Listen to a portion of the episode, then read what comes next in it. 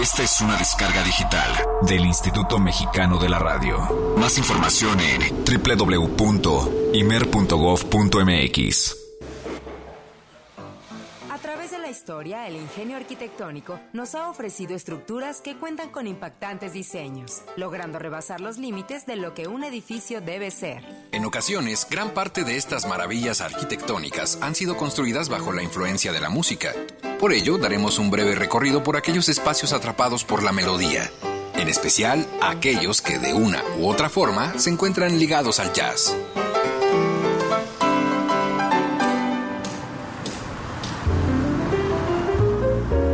Situado dentro de un histórico edificio de apartamentos en el corazón de Poznan, Polonia, encontramos el club de jazz Piano Rojo, el cual evidentemente es característico por contar en su interior con este colorido instrumento. Además de que su creadora, Evelina Jankowska, seleccionó detenidamente cada uno de los materiales para lograr un ambiente agradable en donde disfrutar de la música.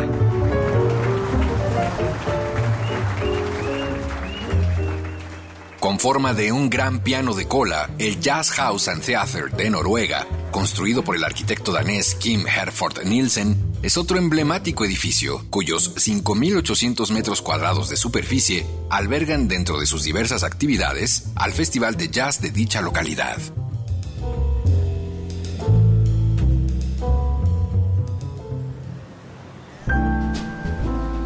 París es otro de los lugares que cuenta con un espacio musical en relación con el jazz, como la Sala Pleyel. Su nombre proviene de la afamadísima marca de pianos francesa, los cuales, por cierto, eran los favoritos de Frédéric Chopin. Este recinto ha logrado ver pasar en su escenario a figuras como Ella Fitzgerald, Duke Ellington y Dizzy Gillespie.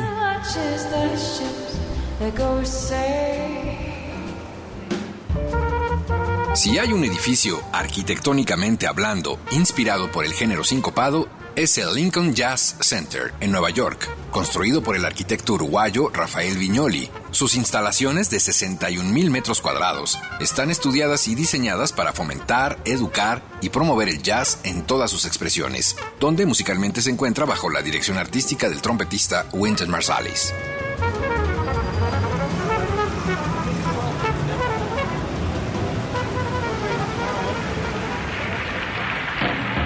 Sin alejarnos de Nueva York, para concluir este pequeño recorrido, cerramos con el clásico teatro Carnegie Hall, ubicado entre la calle 57 y la séptima avenida, el cual originalmente fue construido para presentar música clásica y ópera.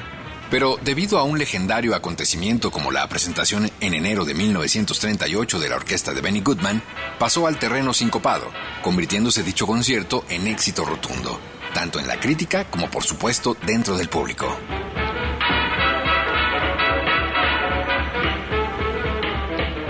Nos queda claro que la mezcla entre arquitectura y jazz ha dejado más de un recinto que nos atrapa con sus diseños e historias, permitiéndonos disfrutar literalmente de asombrosas construcciones musicales.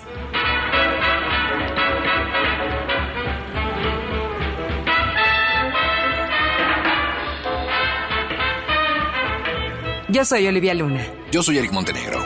Bienvenidos a Jazz Premier.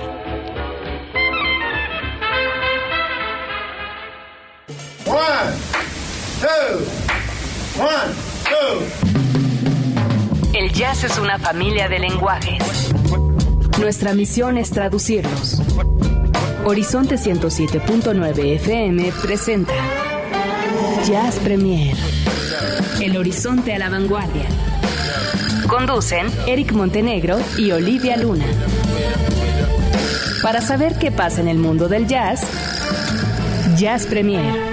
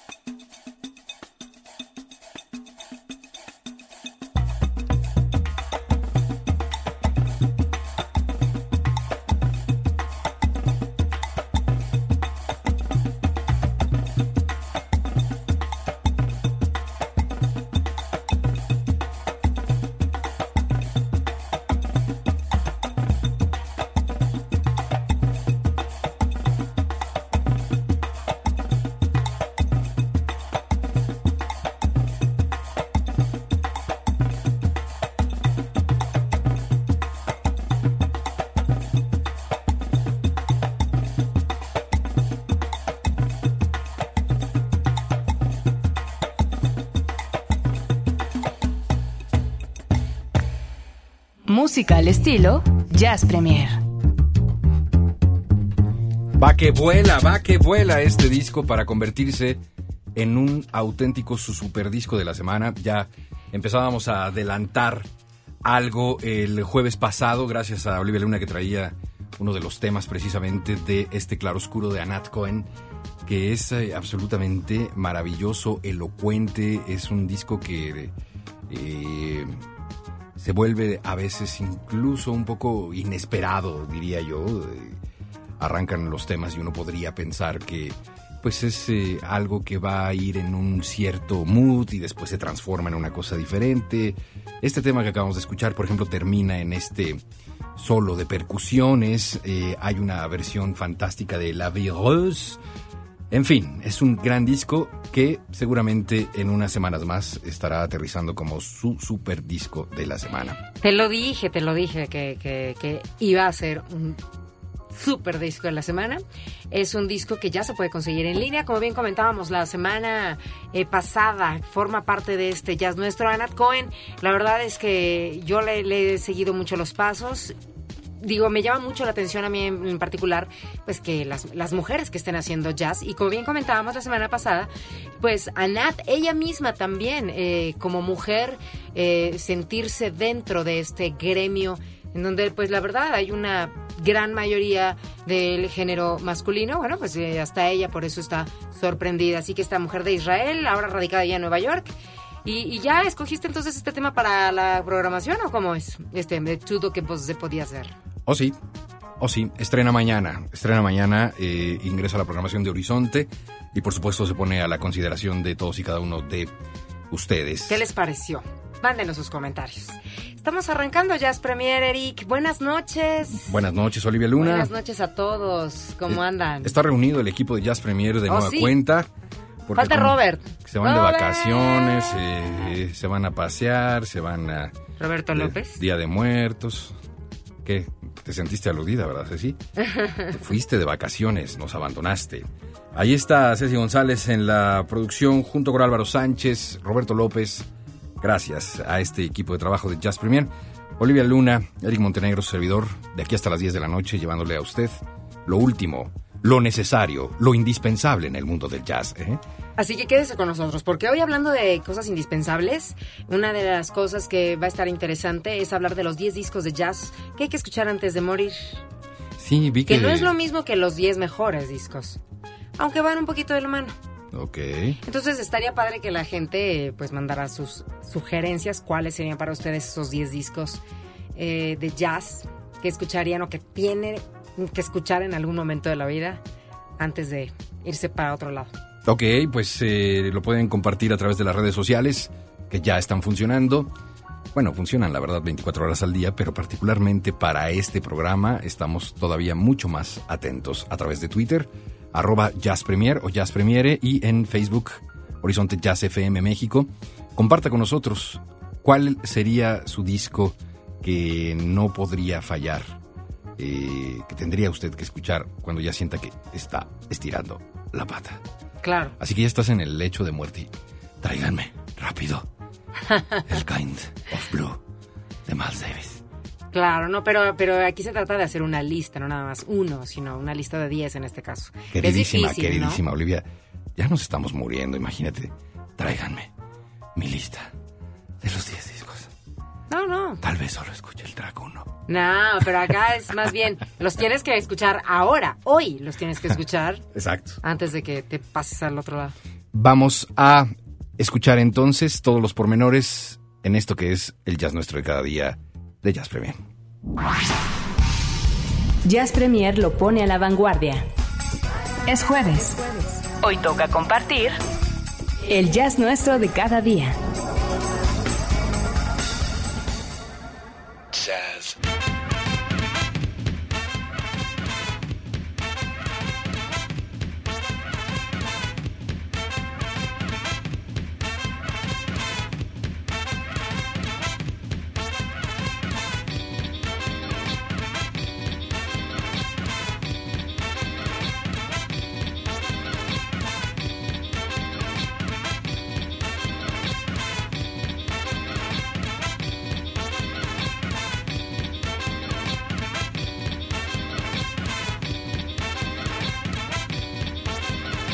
Ahora sí, ¿me oigo? Bienvenidos todos a esto que es el jazz nuestro. Y eh, dentro de este jazz nuestro, eh, pues vamos, eh, bueno, les tengo aquí como la nota que tiene que ver con Amy Winehouse. Ay, esta mujer que bueno, da de qué hablar bastante todo el tiempo. Y pues este, les quiero comentar que ahora resulta que va a haber una obra, pues una obra de teatro de Amy Winehouse. ¿Cómo? Sí. Ah. Y esto, eh, bueno, va a llegar a Copenhague para el 2013, según cuenta la gente de la BBC de Londres. Dicen que la familia no está involucrada en esta obra y bueno es en ella se van a poder disfrutar bueno pues de la música que formó parte pues de los discos ya sea el Back to Black o el Frank de Amy y también estará sobre todo centrada en lo que fue la presión pública que tuvo esta mujer, todos sus problemas de adicción que ya conocemos, etcétera, etcétera. Y bueno, pues el- la información se tomó o se va a basar de entrevistas, entregas de premios, discursos que dio Amy, conciertos, artículos de diferentes periódicos, letras, etcétera, etcétera, etcétera. Y pues bien, parece ser que eh, eh, una chica de 29 años llamada Joan Louise Smith va a ser la elegida para interpretar a Amy. Estaremos al pendiente. Y fíjense que también encontré por ahí una nota que hace unos días Lady Gaga, bueno, hace un tiempo Lady Gaga dijo que estaba interesada en hacer una película de, de Amy, pero pues, Mitch, Mitch Winehouse, su papá, salió con las condiciones. ¿Qué creen que pedía? Que le pedía ¿no? a, Lady Gaga. Mira, primero necesito, o sea, para interpretar a mi hija tiene que ser una actriz británica de entrada. Segundo, pues que no se utilicen las canciones, a lo que uno dice, ¿what? ¿En serio? Y tercero, pedía, hay nada más y nada menos, la cantidad de aproximadamente 20 mil millones de pesos por los derechos. No, bueno. O sea, voy a decir, y, eh, todo es para la fundación, ¿eh? Claro, claro, claro. y bueno, y ahora que mencionas lo de la fundación, déjenme les cuento también que el 12 de noviembre va a salir a la venta una colección titulada Amy Winehouse at BBC, que incluirá las primeras participaciones de Amy en esta estación de radio de la BBC de Londres, sus primeras presentaciones en televisión y algunas cuantas entrevistas. Va a ser una caja. Una caja de discos. ¿Cuántos discos? Bueno, van a ser este, cuatro discos, de los cuales son tres DVDs y un CD. y bueno, las ganancias que se recauden serán destinadas a la, A la fundación. Exactamente. Fundación Mitch Winehouse. Exactamente, así que como ven usted, bueno, pues sigue dando de qué hablar de alguna otra forma. Amy Winehouse. Y por otro lado, pues sí, llegamos al momento y al punto. ¿Tienes ahí el chuchunfle? Sí. Vamos a poner un poquito de fondo este esto que tiene que ver con los 10 discos que hay que llevarse. Ahora sí que, que hay que escuchar, no hay que llevárselos tú. Hay que llevárselos, pero aquí en la mente. 10 discos de jazz que según una publicación hay que escuchar antes de morir. En el número 10. Oh, pero espera, espera, ¿qué publicación es? ¿Qué, qué, qué, qué? Ahora les digo. Ahorita les digo. Ahorita les digo. Eh, lo ponemos al final. Pero Ah, mientras vamos a... Vamos vamos a poner musiquita de fondo. Sí, ahorita. Para que no nos distraigamos. Ok. ¿Qué? no, no. Ok. Ah, ok. No me la saqué de la manga, te lo juro, ¿eh? No, yo sé, de ninguna manera. ¿Cómo crees? ¿Cómo crees? Bueno. Eh, y tenemos por ahí en el número 10 este disco llamado The Shape of Jazz, que es del año 1959, de el maestro Ornette Coleman. The Shape of Jazz de Ornette Coleman. The Shape Número of 10. Jazz. Número 10. A ver, suele un poquillo.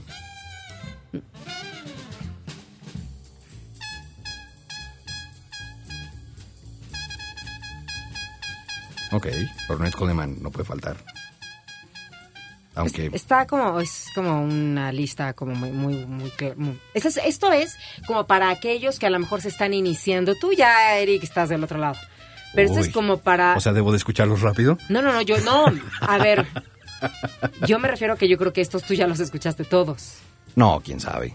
A ver, bueno, ¿cuál- tú me vas a decir palomita, palomita, pero yo Este casi palomita. que sí. ¿Ves?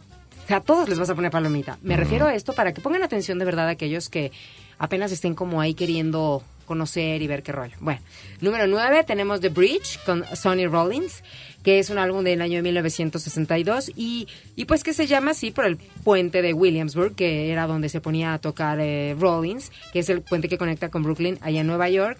Y pues bueno, hay- aquí fíjate que yo, yo pensaba en, ah, ¿y por qué habrán escogido The Bridge y no el, el Colossus Saxophone que el otro día hablábamos ¿no? de él? Pero pues bueno, acá lo que comenta precisamente el, el que escribió la nota en esta publicación que está en The Observer, es el, el periódico, The Observer, y él lo que decía es que, bueno, más allá de que no, es- no estamos pensando o enfoquémonos a que no, es- no es el mejor disco, sino que ustedes tienen que experimentar y escuchar este como cosas que de verdad antes de morir tendrían que hacer. Así que estamos en el lugar número 9 y tenemos por ahí entonces a Sonny Rollins. Luego tenemos al señor Herbie Hancock con el disco Headhunters del año de 1973. Bien.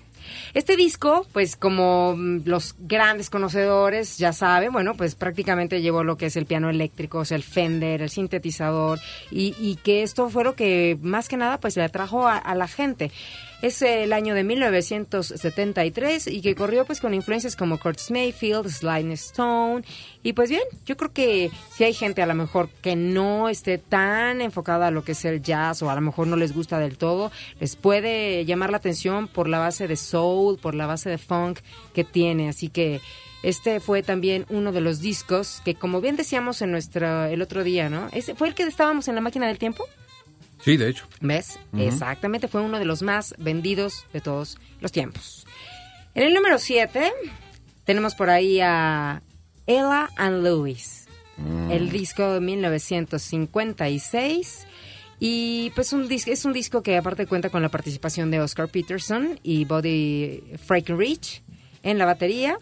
Y creo que, no sé tú qué digas, Eric, pero yo creo que un disco de Ella, de Louis, eh, es como, tiene que ser también am, básico.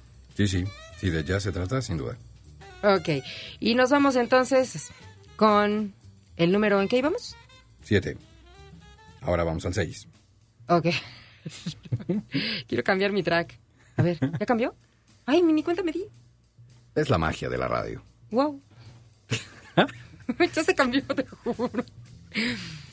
Bueno, Y ahora... además, órale, y pusiste Spanish Key de Miles Davis. Ah, ¿ves? Bien. Bueno, es precisamente porque estamos hablando de que el número 6 en la lista se encuentra Miles Davis con el disco Bitches Brew del año de 1970. Sin duda. Sin duda. Él comentaba que eh, el chico que escribe, que dice, la primera vez que escuché este disco pensé que era una broma y yo estaba como un poco enojado porque no encontraba la melodía, el ritmo. Eh, pero hoy en día, dice, es un disco que te obliga a escuchar eh, esta parte de lo que el jazz también puede hacer y te hace pensar sobre las eh, limitaciones de la música que tiene actualmente y la estructura. Así que por eso decíamos que no es el hecho de que los mejores, ¿no? sino los discos que ustedes tienen que escuchar antes de morir. Estamos... Vas con la palomita todo, ¿verdad? Palomita. ¿Ves? ¿Ves? Te dije. Luego en el número 5 tenemos a Thelonious Monk con el disco. Y Eric me ve así como... Con el disco de Monk's Dream del año de 1963. Y después nos vamos con... Bueno, eh, en este caso digo, Thelonious Monk Tiene que estar. tiene que estar, claro. Ok.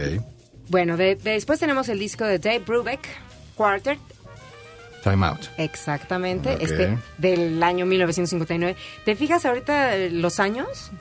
Es el una 59 cosa- nuestro primer intro. Claro, pero 59, 63, 73, ¿sabes?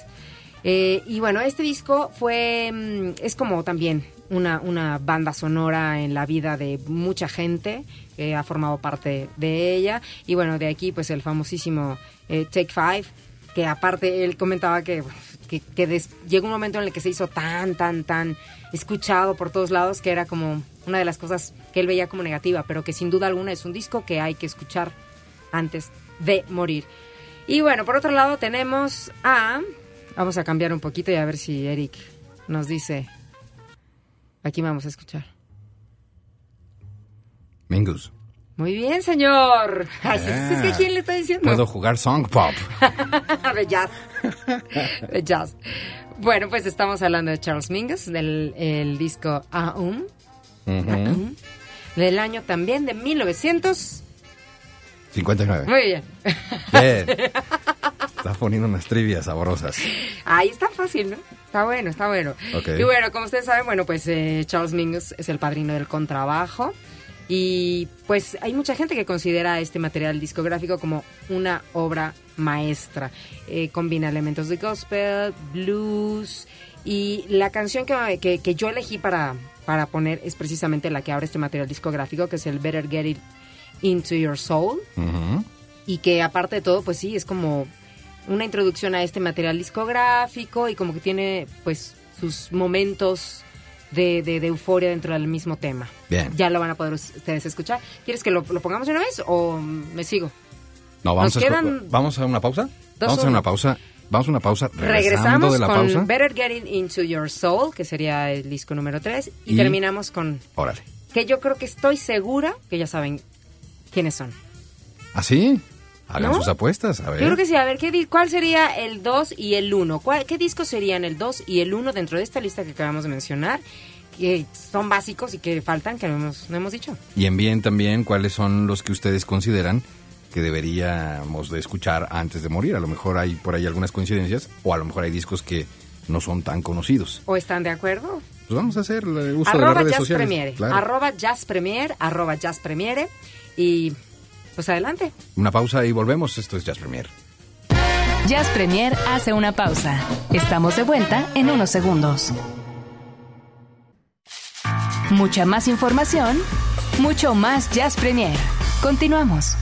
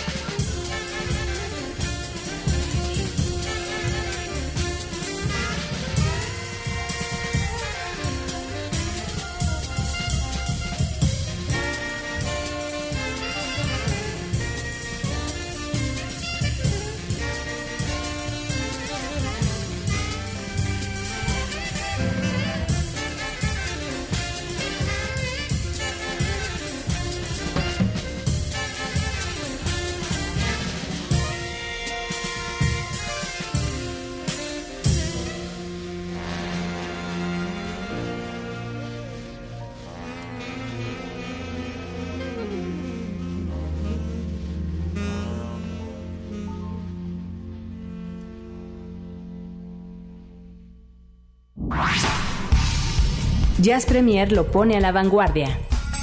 Es jueves. Hoy toca compartir el jazz nuestro de cada día. Jazz.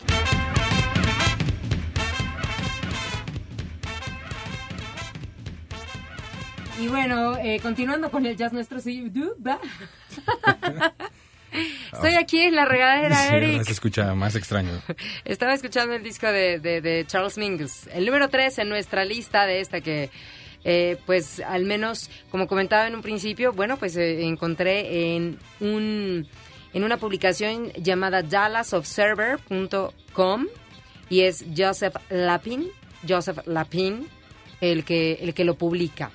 Y que él comentaba que... Es el Observer de Dallas, entonces. Sí, de Dallas. eh, si quieren, eh, ahorita les paso el link para la gente que está pidiendo que publiquemos los discos. Les pasamos ahorita el link con muchísimo gusto para que ustedes lo puedan checar. Y sobre todo, pues más que nada, también las razones por las que él dice. Y es que pues, hay que pensar de repente en esos discos que de verdad hay que escuchar antes de que, pasemos a otra vida. Exactamente. Y bueno, nos queda el 2 y el 1. Antes, ¿Ya hicieron sus apuestas? antes estaría buenísimo que eh, diéramos lectura. Seguro que Ah, están y los, llegando a ti claro, también. antes de decirlos, va. Sí, eh, um, de discos que estamos preguntando a través de las redes para ustedes cuáles serían los discos que eh, habría que escuchar antes de morir. Dice... eh, ah, nos están preguntando aquí, Catsitos. Hola, buenas noches. ¿Podrían subir la lista de los 10 antes de morir o decir de dónde la podemos bajar? Gracias. Y dice que le escucharía a Ray Charles, algo de Ray Charles. Eh, ahorita, como dijo Olivia, vamos a postear la liga, así es que pendientes. Eh, Andrés Trejo dice que Django Reinhardt, eh, Live at Le Club. Ese disco vale muchísimo la pena, es una buena sugerencia. Eh, nos escribió Alessandro Magnanini, que es un honor saber de él, este tremendo músico que incluso está en la programación de Horizonte. Eh, y él dice que puede ser el interplay de Bill Evans Quintet, algo de Ella y Lewis, lo que sea de Ellington y lo que sea de Davis. Qué maravilla. Eh, Onírica, el blueset de Curtis Fuller Quintet. Eh, mi querido Golfo, vecino de aquí, reactor, dice que el Kind of Blue es el primero y el último. Vámonos. Alejandro Hernán, el Sol y Luna de Mago Herrera y Iraida Noriega. Ah, está quedando bien, querido Alejandro. Eh, Acá, a- acá yo tengo uno que sí. dice, con uno de Esperanza Spalding es suficiente, justo para morir Killing Me Softly. Ándale. Uno de esperanzas, no sé, si son 10. Bueno, puede ser, puede ser. ¿Tienes Ya más? es más contemporáneo, ¿no? Sí, de hecho, sí. ¿Tienes más? ¿Tienes más? No, el que tú dijiste de Live at the, at the Club, de Django. Ok. Este... mm, Aquí el maestro López Veneroni, que le manda un abrazo tremendo, dice cualquier cosa de Jaco Pastorius. Eh, dice aquí... mm, Ah, tengo otro. ¿Ah, sí? no sé si ya lo dijiste. Stefan Grappelli, París 1992. No, ¿No lo dijiste? no, Ah, bueno, ahí está. De los viernes Swing Band. estamos anotando. Eh, Gerson García, si podemos publicar la lista, sí. Como no, eh, en noche como esta es el usuario de Twitter. Está buenísima tu respuesta. Dice, en el cielo hay jazz. ¿De qué preocuparse? ¿Qué tal? ¿Verdad El que sí? Acoustic Claro. Band. No así todos los jazzistas, yo creo. No creo que Miles Davis esté en el cielo, honestamente. No, O sea, va a haber puro smooth jazz en el cielo. Así como el. Acoustic eh, Band de Chicoria, también este por acá, Roberto Plasencia. Ok. eh, eh, Susana Techgood dice el Time Out de Dave Brubeck y Kind of Blue de Miles Davis. Gracias, Susana. Eh, ah, ah, ah, el, la autodidacta dice Something Else de Cannonball Adderley. Valeria, le mando un beso desde Argentina. Triatlón Cirilo Fernández. Cuatro Cosmopolitan Sorín Octeto. Que son, por cierto, bandas que me está compartiendo a través de algunos mensajes que estamos teniendo vía electrónica, Valeria, desde Argentina, de bandas precisamente de aquella región y que valen mucho la pena. Pronto estaremos haciendo algo con ellas. Puertos Daniel Camelo, Inmigrantes Big Band, es decir, bandas que son precisamente de, de allá de Argentina. Y eh, el Trumpet Evolution de Arturo Sandoval, dice Santiago Betancourt. Eh, en fin, están llegando muchísimos, pero este es el momento de conocer, según esta lista, cuáles son los dos los dos que nos quedan, que creo que son obligados, bueno, eh, uno de ellos lo están mencionando totalmente, pero bueno, el número dos, el número dos en la lista, creo que, no sé, no sé si te lo comentaron a ti, pero nadie casi lo mencionó. Pero bueno, estamos hablando del Blue Train. Lo acaban de, mencionar. ¿Ah, sí? Pero no tanto como el de Miles. Pero bueno, el Blue Train de, de John Coltrane, creo que también es uno de los, de los obligados. De los obligados para antes de morir, de los obligados para, para iniciarse posiblemente como escuchas de jazz, para, de los obligados para, para lo que quieran en cuestión de jazz de este disco de John Coltrane. ¿Estamos de acuerdo? De acuerdo. el Blue Train. Y el número uno, el tan mencionado y tan básico, tan eh, inigualable, el único. No, bueno. A ver, a ver si traigo algo para que suene así. Ahí les da, ahí les da, ahí les da, ahí les da. ¿Ya? ¿Cuándo? El inigualable. El único. El único. Vámonos a ver esa voz 86, no te la conocía. ¿Cuál? ¿Qué dije? ¿Qué? Esa que acabas de hacer. El único. Así como ah, arrastrada. El... No, ya. Ah. Estamos 86. Sí, aquí tú y yo así. A ver, a ver, esa. de- El único. El inigualable. kind of blue. Claro, De Miles Davis. claro. ¿Y qué pusiste? ¿Eh? ¿Qué pusiste? Eh, Te estoy pensando en la voz Blue and 86, Green. Olivia. Blue and Green. Sí, claro, está en la 84. Se pone rojita, como un Pero bueno, este... Tomate time. Este, de, bueno, pues como muchos de ustedes ya escribieron eh, aquí a través de, de nuestro Twitter, pues es uno como de los obligados también del año de 1959, que es, bueno, un año muy, muy, muy importante dentro de lo que es el mundo del jazz.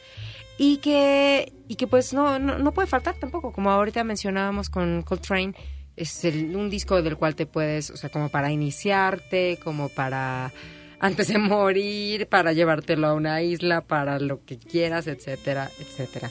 Para un gran regalo, si sabes o tienes algún conocido que, que le guste un poquito el jazz. Puede Que ser. quiera entrarle, ¿no? Porque seguramente el que conoce tiene Sí, exacto. Seguro. Eh, ¿Por qué no pones una del Kind of Blue completita? ¿Sí? Para cerrar este... ¿Cuál quieren? ¿Cuál quieren? A ver, manden un. Twitter y rápidamente díganos cuál quieren del Kind of Blue y rápidamente lo ponemos. Ok. Creo que lo te, te traigo todo. Te- te- te- ¿Qué lo que?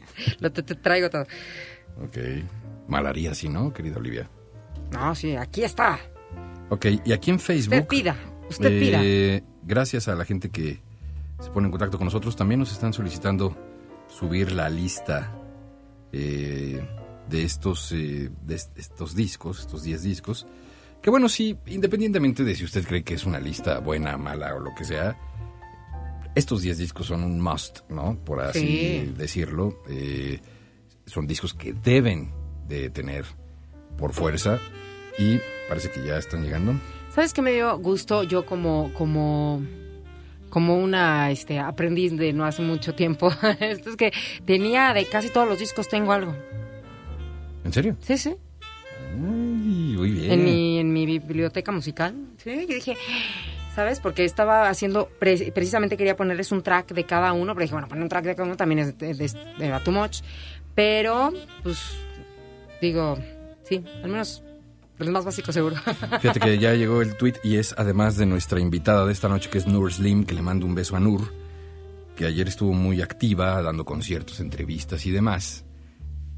Y quiere Blue and Green, así es que dale, O sea, dale, Blue reversa, Green. dale reversa A ver. y vamos a escuchar esto que es una auténtica delicia. Este es un jazz de manufactura finísima, calidad absoluta, sello, horizonte.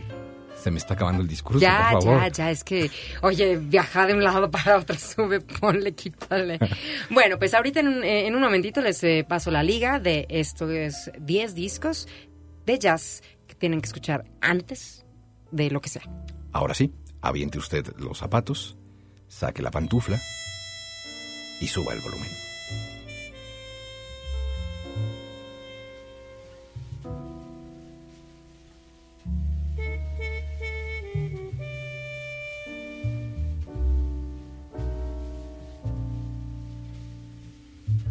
Hmm.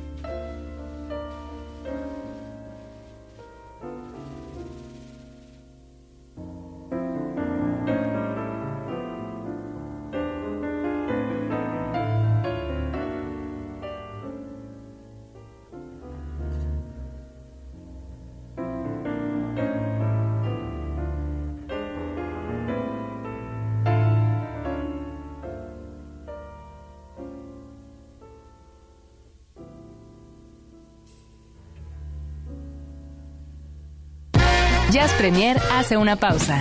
Estamos de vuelta en unos segundos.